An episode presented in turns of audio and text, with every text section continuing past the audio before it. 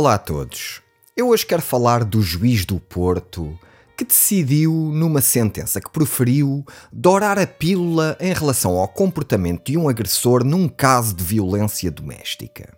Resumindo, o que aconteceu foi que a mulher parece que andava a dar a outros aquilo que não lhe dava a ele, e ele decidiu dar-lhe uma carga de porrada com uma moca com pregos.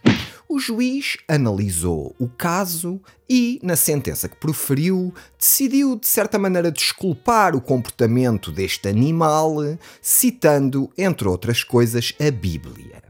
E este comportamento do juiz deixa-nos uma certeza e uma dúvida. A certeza é que o juiz é atrasado. A dúvida é: será que alguém que segue religiosamente a Bíblia pode ser juiz à luz do nosso Código Penal? Vejamos algumas citações bíblicas. Êxodo, capítulo 21, versículos 20 e 21. Com a aprovação divina, um escravo pode ser espancado até à morte sem punição para o seu dono, desde que o escravo não morra imediatamente. Interessante este conceito de não morrer imediatamente. Deuteronômio 28:53.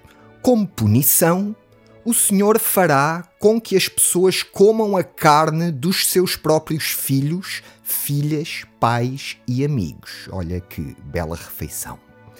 Ezequiel 9:4. Ordem do Senhor.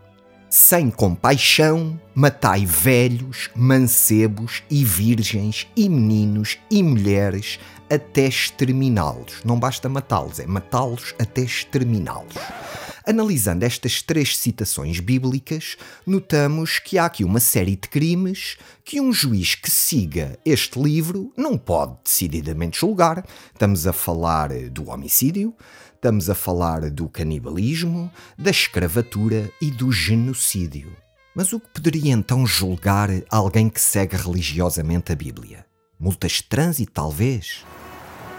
Mas isso leva-nos para outra questão. Será que alguém que segue este livro deveria poder sequer conduzir? Ou vocês ainda não repararam que aquelas pessoas que vão a 40 km hora na faixa esquerda da autoestrada têm todas um crucifixinho no retrovisor? Acham que é por acaso? As melhoras para todos e até para a semana.